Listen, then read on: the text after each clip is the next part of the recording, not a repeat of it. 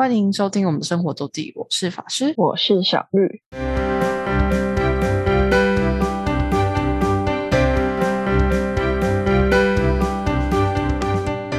又到了我们每周分享生活的时间啦。没错，今天呢，就也真的是围绕着生活分享的主题，没有一个对大的主题，但呃，我会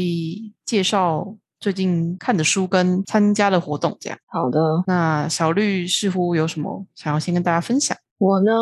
上周末跟大学同学聚会，然后主要就是要看某一个同学的小孩，你大学同学已经生小孩，对吧？哎也是很快呢。对吧？原本想要更早的，可是很不巧的是，因为他生的时候是五六月的事情，哦，疫情的时候疫，情大爆发，无法、嗯无法见面，所以就到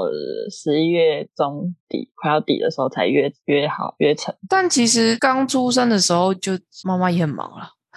对啊，对啊，也不方便的。那时候太小，也其实没有没有比较好。嗯，那时候可能就是只能去他家吧之类的，嗯，比较方便。对啊，对，然后因为有的同学还要从中部，所以就是要特别约。哦哦，那么那么多人去就对了。对啊，呃，有有两两个跟她男朋友，所以嗯，这样加加也有八个。对，哦，还蛮多人的。没错。现在这样开小孩心六六个月嗯，对，差不多六个月六个月六个月会爬了吗？会爬。会爬，他会翻身的。哦 哦，已经已经忘已经忘光所有的 milestone。呃，我们同学会就是不定时的传一些照片、影片在我们的群组里面，带更新他的对，更新他的小孩的一一点一滴，带小孩当从头发。头发很很少的时候，到现在稍微多一点。对，他有剃吗？剃头发吗？有人就说要剃剃剃头才会比较长得出来，哦，这是老一辈的说法哎不知道。反正他是不是每个都不一定啊？因为有对，的不一定啊，头头发多少，是真的很看看基因，就而且不不代表以嗯后就也没有什么好，就只是现在头发多嗯少而已。对，嗯嗯嗯。嗯然后他好像会发出一些声音，但还不会讲话。嗯啊，也应该还不会了，还不会，嗯，你还不会走。会走会讲话就天才了。对，反正他的一举一动都是博取大家的目光。他不怕生大家都在还好、欸，那天还好，哦，那还不错啊，这样比较好我。同学同学还很担心说我们吓到他，还是他吓到我们？哦，对，可能都会吧。对，可是还就是还好，蛮正常。你要想想生了吗？没有，我只想玩 别的小孩。那那些有伴侣的呢？没有被被问。有啊，可是感觉都没什么。现在现在六个月的妈应该还还觉应该还是劝生的心情吧？没有哎、呃，已经已经已经说不要生了，是不是？他说没事，千万不要生。哦，已经是走到这个 style 了，是不是？哦，那就对差不多了。啊对啊，就结婚的要劝劝不要累结，当妈的就说劝不要生，真的。这真的是世界常理，不管去到哪一个地方都这样。哎，他是非常的，就是很很很确切的，就是嗯、呃没事，真的千万不要生。对，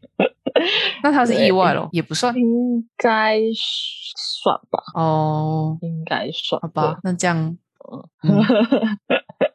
没事，现在幸福就好，开心就好。开心就好，没错。对啊，啊，三六个月小孩，我们家我已经很久没玩小孩。其实我们家一个亲友就最近有，其实他们家应该，哎，他是哪时候生的？好像也差不多七八月生的吧，刚回来一阵子。嗯，对，但因为这是桃园，是我爸的朋友，然后、呃，这个刚生的是他们家的儿，就是当爸爸是当爸爸是他们家儿子，嗯，然后他大概比我们比我们大两两两届，嗯，对，所以差不多，然后就就刚生，嗯然后因为在桃园就没什么机会看，而且之前也是疫情啊，他们生的时候也是疫嗯情，对，嗯然后但他女儿跟我同跟我们同届，也是嗯嗯，明年要生了，对，很棒，因为他们家很有小孩运，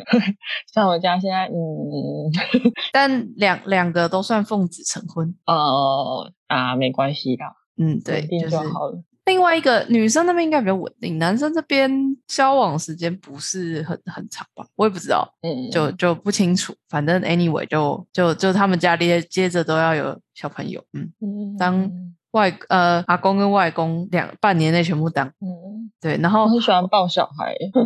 我讲一个跟抱小孩有关的，嗯然后他儿子现在就是那个小朋友现在住他们家，因为是他儿子的嘛，他儿子就是住跟他们跟爸妈住，等于是等于对女方来讲就是住婆家嘛，但这这还好，但就他们家小朋友现在因为因为他就是我爸的朋友是一个很爱小孩的人，就是当阿公当的很开心，所以只要他在家的时候，就是他会很喜欢抱小孩，但嗯这造成妈妈很大的困扰。因为阿公都一直抱着，就已经把那个小朋友宠坏了，不抱不行。哦，对对，而且他们家小朋友个问题，他们小他们家小孩已经蛮大只的，然后那个妈妈、嗯那个妈妈蛮年轻的，那个妈妈应该比我们小，嗯，对，那妈妈比我们小应该有两三届，所以很年轻，然后又就是体格不是很强壮，所以已经抱那抱他们家小朋友已经抱到手已经很不行了，然后又被又被宠坏，就是一定要抱，不抱就哭这样。体格有一百六吗？我不确呃高是蛮高的，但是很瘦一只。嗯嗯，就是平常以前可能就没有什么运，没有太大的运动习惯，就是熟女型。可是这样当妈妈不行啊，对她已经快要抱他们家小孩抱到自己那为母则强，大家都是这样。呃没有啊，他们家有阿公抱啊，哦，OK，所以他很他他媳妇就很呃，等于是那个女生就很期待她公公回在家的日子，因为公公在家就不用抱小孩。然 后我都会觉得要趁他还小的时候多抱，诶，他再大只就抱不了。可是就一样有那个问题啊，对吧、对啊，就是嗯，看再大看情况只你就不会就要开始学走了啊。那要看小朋友啊，你呃真的有台北有，因为哦，我弟妹是幼稚园老师嘛，真的台北有小朋友是真的太就是从太小就是一直抱着，不太会走路呢，体力很差呢。这样那就不对啊。对啊，但是呢，你要怎么去拿捏这个这个尺度啊？嗯，对啊，就是真的。他说真的有小朋友在家，然后就是家长都放着小朋友，好像要吃饭也是就爱吃不吃，就是就是没有在 care，或是挑食就也没有、也不会怎么样。然后那个就是刚，哦因为我我弟妹她一开始是教幼幼，所以等于很多嗯可能没有托婴的，就是直接进幼稚园，就是顶在他们那个阶段。他说真的，很多小朋友刚刚来幼稚园的时候体验差，因为都抱着，嗯没有对没有训练。对，真的，嗯嗯嗯。所以这也是要注那你意。你有听过好运棉这东西吗？有啊，就是啊那个我真的完全没有听过、欸，当当孕妇妈妈的用完没用到的卫生棉呢、我完全没有听过、欸，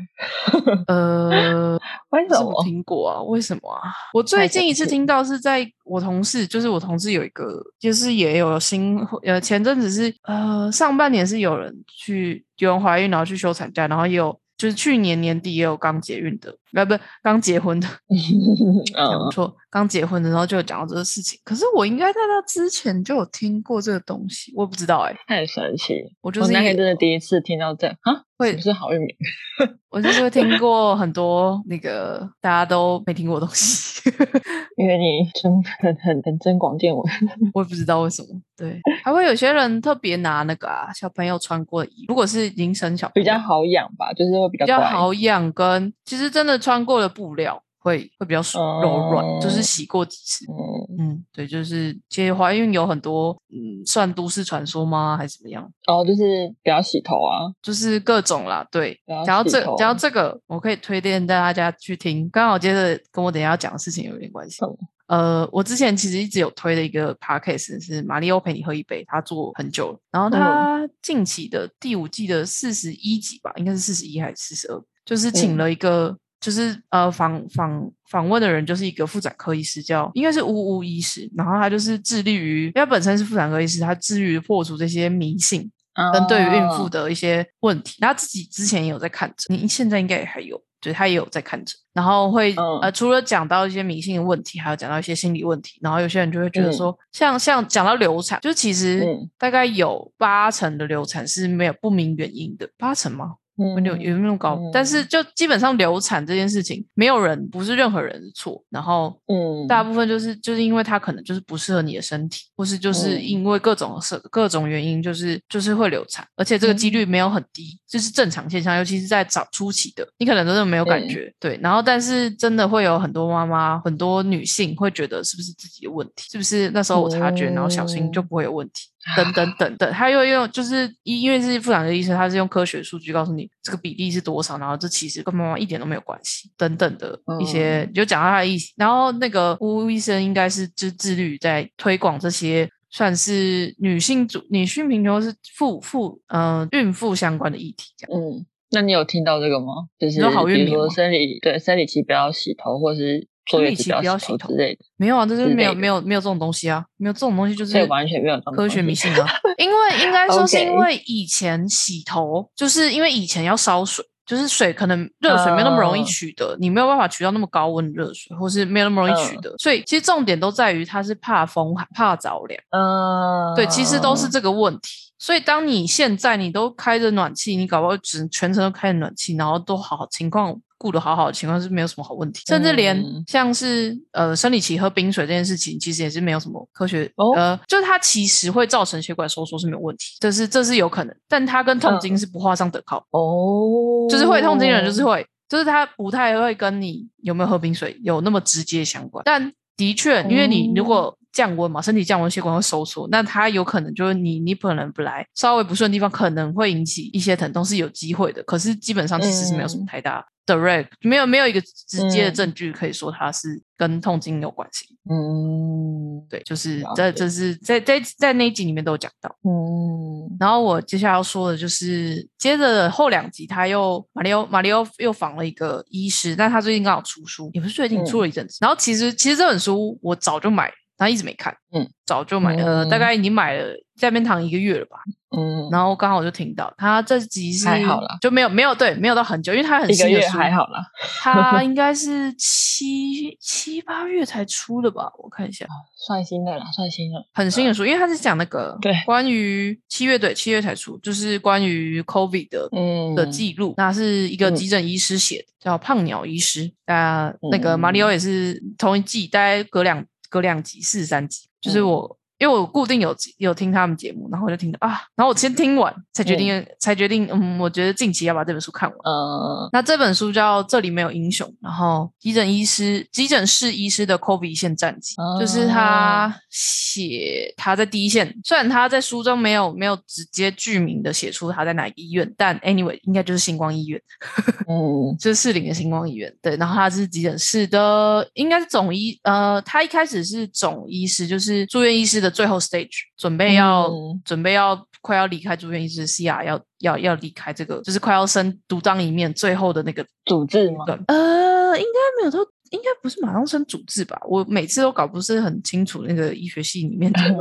这个，反正就是要最要脱离住院就对了。对，已经嗯基本上快要脱离，但他刚就是疫情刚开始的时候，去年刚开始的时候，他还是住院。还是住院总医师，还不是、就是还不是最大的那个负责人啦。对，他上面都还有人扛。嗯可是这就是平常的日常嘛。急诊室虽然很忙，然后很多突发状况，可是基本上上面都还有人扛。就你不是，就是他还是有上面还有他的老师、他的组织、他的老板。可是当疫情开始，然后尤其是今年五六七月的时候，他们所有的处置，因为你要防，你要做好感控，所以变成你不能很多人作战，很多很多时候，然后而且嗯。防护衣也没有资源有限，所以你变成一个嗯人要做很多事情。就是平常你可能有你的前辈，你有你的老师可以 cover 你的东西，可以指导你，嗯。不用 cover，可能就只是旁边指导，这些东西都直接不见，嗯，所以你就势必被逼的一定要自己做那个下下决断的人。对，独当一面的那嗯个人，尤其是他又是医师嘛。那当、我记得有一个有一个章节就是讲到说他有一个病人来，呃，就是那一组就是那一组是他要负责，然后他一开始好像是有点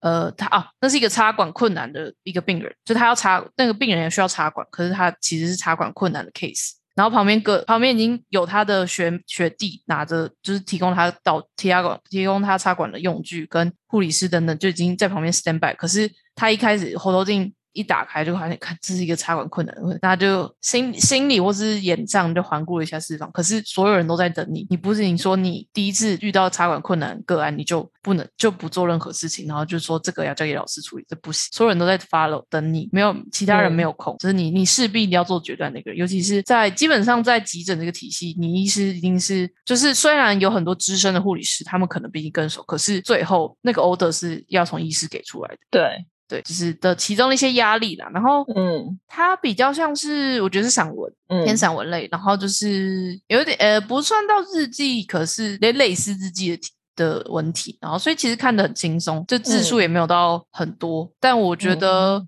情感的纠结跟很多就是 emotion 就是情感的问的内容，跟很多现实这么可怕的现实这么残酷的事实都写在里面。嗯嗯嗯，尤其是其实那时候在他在访问里面中也有讲到，泡鸟也是也有讲到，其实他很开心的是，非常多的他的读者是一线的，不管是一线或是曾经就是临床的人员。有些人说他看完这本书，他找回他的初心。嗯，对，从事医疗业的初心，没错，就是这这个，尤其是真的也只要有你有接触过的人，不管是像我自己治疗师毕业的人，或是有很多护理系，我也有护理，也有看到护理系的同学的那时候认识的朋友的分享的心得。就你只要曾经参与过这一环的人，你就会知道那个东西是压力多大。跟像像他有讲到一个，就是那时候疫情，特别是去年的时候，我们跟 COVID 还不熟的时候，他们是嗯每天在刷手机，因为 CDC 每天甚至每每半天的政策都不一样。嗯因为那时候嗯大家都对他不熟，所以政策就是一嗯改再改再改。因为越多的资料，你才有才有办法，就是做会做出其他的决策这样。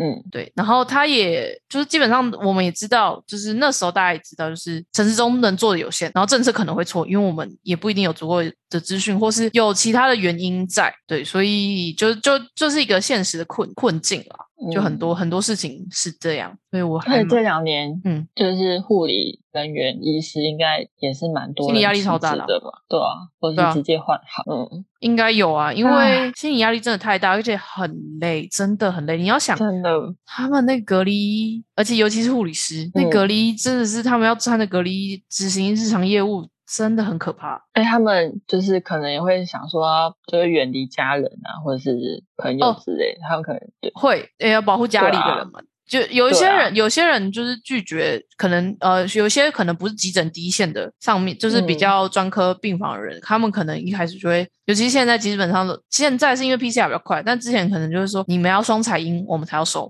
因为第一件事情是你要保护自己，这是嗯。人的本性跟人必嗯该要做的事情。虽然哪怕他可能因为你 PCR 不会那么快，对，对，所以所以他想要双采英，我们才要收，快采阴那个没有没有什么用。然后哦，我要补刚刚要补充，就是胖鸟医生他的背景，其实我觉得他们家很厉害，因为他爸是医师，他姐也是医师，医医生家族，对他们是医师世家，他们家四个，然后他爸其实是当年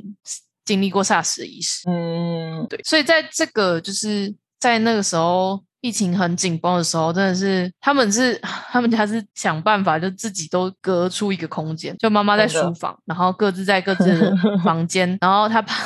他爸就直接在客厅就是建就是建建起一个他的临时休息所，这样，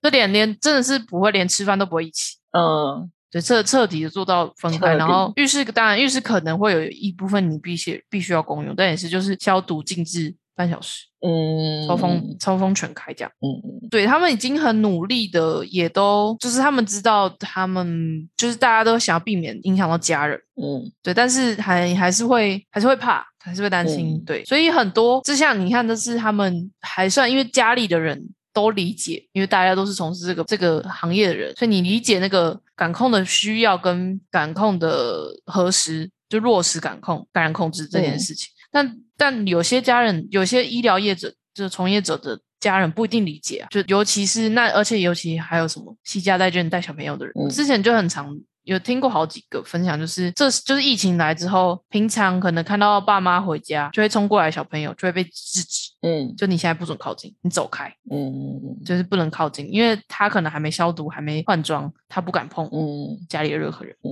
嗯。所以这是在疫情之下很多的现实，跟就是我觉得比比很多很多故事、很多电影或是小说都更残酷的现实。嗯。虽然我觉得他已经算是用，我不知道哎、我自己我 我自己我自己看的时候是情绪非常满，哦，可是我觉我不觉得他用字用的非常用力或怎么样，极端之类的，对我没有觉得，可是他的嗯。每个事件都让我非常感觉到，就是很有同感，或者是情绪很满。嗯，对，很感同身受，感同身受也没有，但因为我很幸运，在去在这两年，我其实也很幸运，也不是真的一线的人，嗯。对，就就就反正我觉得蛮推的，然后也不算很厚，应该也没有到很多字，就可以很很快，呃，我一个晚上就看完，大概三但是你三四个小时，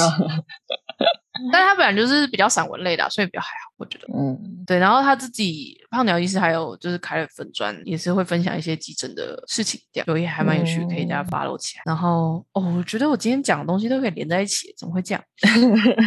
我刚刚讲到就是急诊那时候也是面临很多困境，然后嗯来再讲，我最近去玩了密室嗯游戏，密室逃脱，然后呃最近因为大家比较解封了，对啊，你也玩。然后我去玩了一个一款游戏叫《洛克饭店杀手困境》。嗯，它就是也是一个困境，它是有点像你你你有听过电车困境？没有，电车困境是一个经典的选择题。然后我一开始在 Google 电车困境的时候，就发现第一个跳出来就是，你记不记得前几年很红的，就一本一本书或者一个 TED 演讲，叫《正义：一场思辨的旅程》。有，对，就是正义其实一开始就在一开始破题，好像就是用这个案件，这是一个很经典的电车困境，就是有一台急高速行驶的电车，然后他发现他刹车失灵，然后但是他前面就是道路的尽头有五个正在施工的工人，所以他他没有办法，就是他没有办法闪避他们，但是他后来这个情况之后，他发现旁边有条岔路，他虽然没有办法呃没有办法控没有办法刹车，可是他可以还有时间可以转向，但是那条岔路的尽头是有有一名工人在轨道上施工。那你如果你是司机，你会怎么做？一个是每一个都有人吗？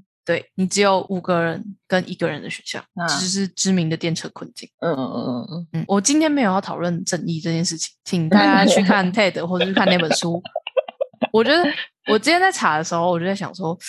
我知道那本书当年很有名，但我到底有没有哦买，跟到底有没有看，真的是没有印象。我觉得可能没有。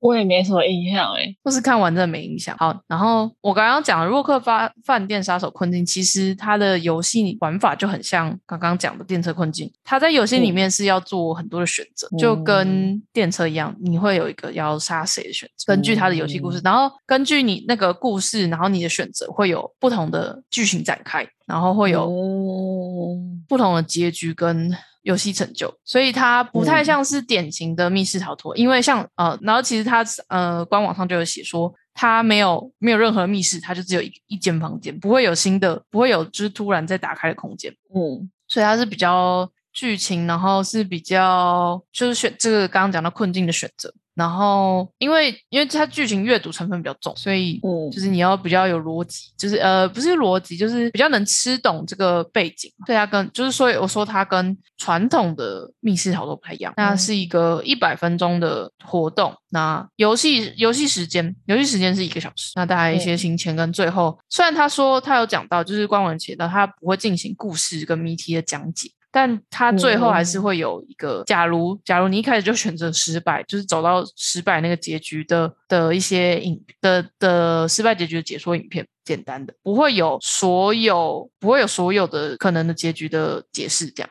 嗯对，然后我再补一个，就是我是说我今天讲的这两个非常有关联的原因，还有一个也是，其实电车困境，我好像是刚好去看胖鸟医生的自己的的 Facebook 还是什么，还是我忘记是在听他的分享。他说他当年医学系面试的时候，第一个问题就是这个电车困境的问题，他没有对错，还是我忘记是面试还是医学伦理学的时候，就是就是讲到这个，嗯，嗯对，好，然后这是杀手困境，就是他是在大直的 Enter Space。应该是嗯。智慧猎人工作室，不过我要得我得我要说，就是它虽然只有一个空间，就是它没有其他的秘密，但其实它透过声音跟光影的环境的做法，其实它依照你不同的选择，它创创造的氛围其实还蛮就是蛮真实，嗯，就是该被吓到还是会被吓到，不至于的不是惊悚可怕，可是该被吓到还是会被吓到。你应该是被吓到吧，被呃被会不会被队友？我们刚刚讲它叫洛克饭店嘛，所以它其实嗯它的环境就设定在一个饭店的房间里面。嗯所以呢，我就很淡定的坐在沙发上，尤其当一开始就是可能有灯暗或是效果之后，我就没有想要离开那个沙发，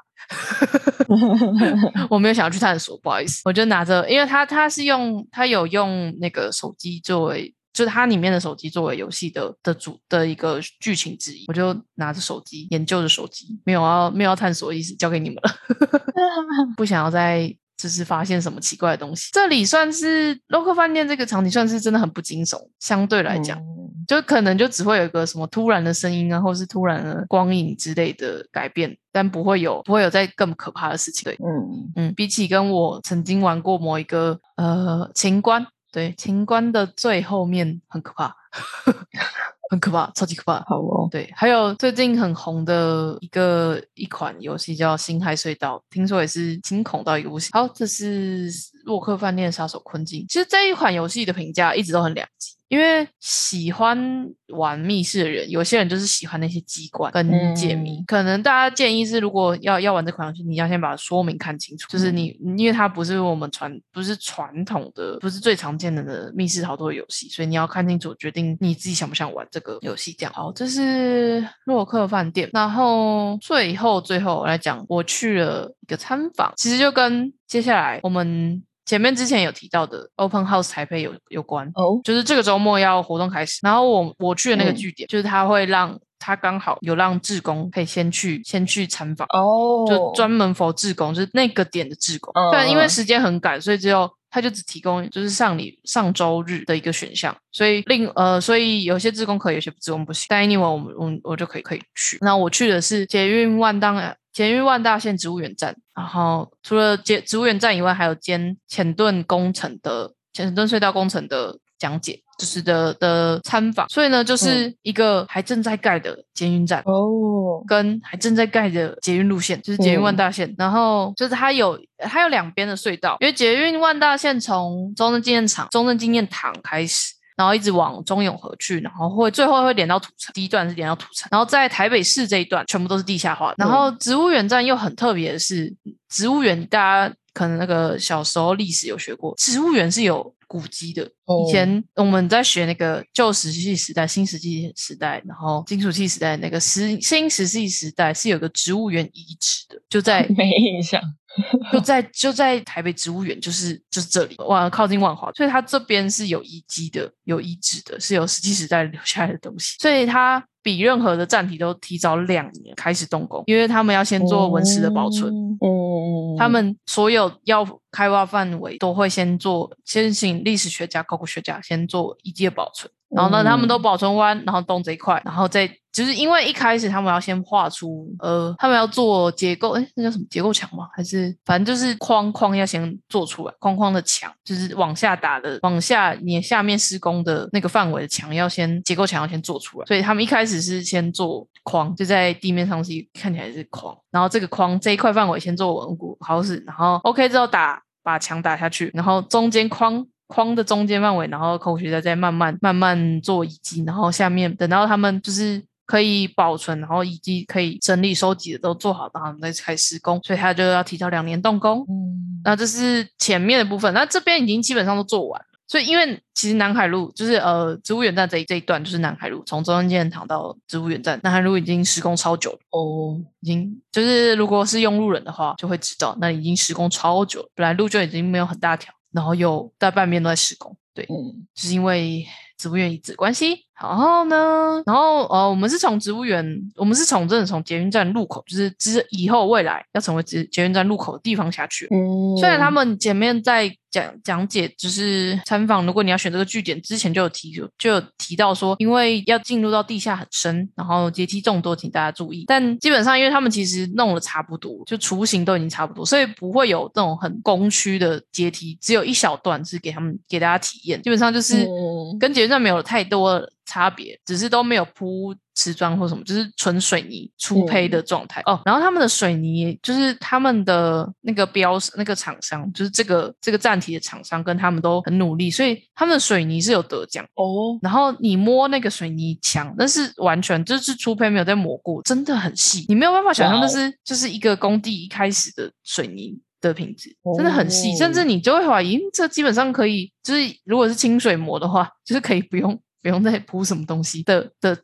的细致度，蛮厉害的。就是他那个我们去就是先先去的时候，那个讲解的人有说，那我们就摸摸看，哦，真的是很细，超有的，就跟跟陶土那个刚开始的陶土，就是你用手拉胚那个陶土那个触感有点像哦，有点湿湿，呃，那个不会湿，但就是滑滑的。嗯嗯嗯，对。然后当然除了就是遗迹的部分，然后站体的部分。对，大家最最期待就是捷运隧道，因为你平常根本就不有机会走到隧道啊，而且是而且是正在开，而且它它往它往中正纪念堂那边好像都挖完了，然后往往南的那一段已经挖挖挖完一边单边的隧道，然后正在。正在准备继续挖隔壁的，就是呃，因为他们一个隧道是只有一一个一轨，所以就是单向，嗯，所以它旁边还在挖两挖一条，就是会有两个隧道，分别是一个南一个北这样，嗯嗯，所以他正在挖，然后他已经挖好一段。所以你就会有机会走进那个刚挖完隧道、刚刚挖好隧道的地方，跟看到一些很特别的结构，就是它为了要补强它的结构，或是呃，像是有一段是有一段是因为它那那边那个地那个隧道那一段的附近是有建筑是有民宅，嗯，所以民宅有可能会。以后会施工啊，它以后可能会改建，所以它要加强补强这里的泥土的结构，所以建了一个呃，有怎么说呢？有点像环，然后钢架就是把整个，因为隧道就圆圆的嘛，然后把隧整个圆圆的撑住的感觉。然后这个是永久性，会会放在这里，因为这个上面是有有建物的。然后他们不希望，因为捷运是百年工程嘛，台北捷运已经开业二十年，你不可能就是因为这样就只用五年十年的。公安就出问题，对，然后这是永久性的，然后后面还有一段是临时性，是因为我刚刚说了嘛，隔壁还在开，还在挖，这边已经挖通了，隔壁还在挖，然后因为在那一段两条隧道的距离非常的近，就是 B 与 B 的距离是小于那个隧道的一个直，呃，小于零点五个直径，就是他们的的需求是这样，就是如果就是那个隧道第一个隧道如果直径是六公六公尺的话，它。如果这边的洞距只有三公尺的话，它就要有一个临时的支撑在那里，在这个挖好的隧道，因为隔壁正在挖嘛，那你如果施工，你就可能影响附近的土壤。嗯，但因为他们如果这个距离够长的话，就没有那么大影响。可是因为这边就是距离很短，所以它就要先放一个临时的支架在那里。然后，但是等到挖好两边，就是都经过一段时间，那个泥土层都稳定之后呢，那个临时的就会拿走，所以就是一个期间限定。对，然后这隧道。很有趣吧？就很适合拍照，很有时空感 哦，很有很有时空感。我们之我之后会放照片在我们的 Facebook 跟 Instagram，因为原本是就是我们上次去参参访的时候就说，希望在活动之前我们不要拍照片。但我相信大家听到这集的时候，活动已经结束了，所以 我我也相信，对，基本上一定是这样，所以之后就会就会分享 我那时候去的照片。错，只是最近一个参访，就是我很幸运，而且其实。捷运大线本来就也很难抽，嗯，就它也是一个热门点，而且它因为它一定要预约，因为是工地，然后不可能所以让你就是有人来就进去参访不行，因为他们都还是在真正在施工环境。我们上上周去是因为礼拜天刚好大家礼拜天就是工人休息。嗯，然后他们也准备下礼拜要进行活动，已经开始在整理环境，才没有办法去。不然平常一到六他们还在动工的时候，你没有办法过去啊，你没有办法让一般人去进去参访这样。嗯，是我已经抢先开箱啦，呵呵，真是很棒。就是一个，不过我觉得这里另外一个也是，就其实因为因为这太多工程的东西，所以其实他们不仰赖，就打开台北有很多点。据点不太一样，但这里就是不太仰赖志工的介绍，因为志工没什么防选，志工只有一开始签到的防选，扫扫 QR code 就是对扫 QR code 确定预约人的方选而已，就没有什么其他功用，所以他所以他才也在前面，呃，但是还是要让我们基本了解嘛，所以他是在就是活动前，因为是主要是程序很赶，不然是如果真的不行的话，就是活动当天再再去看，但就刚好有有配合到，我们就去了。就是这样，所以我已经开箱完也问到线了，真好，真好，算很幸运。那就是今天的分享，哦哟，觉得这礼拜好像过得很充实，不莫名的很棒。我们下礼拜没意外的话，应该就会讲 Open House 其他的地方。我跟小绿分别都有，我们至少都各两个点，就是抽抽中的点。然后你还有我这边，我今天讲了一个我去已经要当自工的地方，小绿应该还会有。但 Anyway，就是我们下周。可能的主题就是我们在这次这里今年的第二届台北台北第二届打开台北第二届会有有看到什么的心得跟大家分享。没错，那感谢大家的收听，我是法师，我是小绿，大家再见，拜拜，拜拜。如果想要看看我们在生活周记所提到的内容、照片等，欢迎追踪生活周记的 Instagram 跟 Facebook 粉丝专业哦。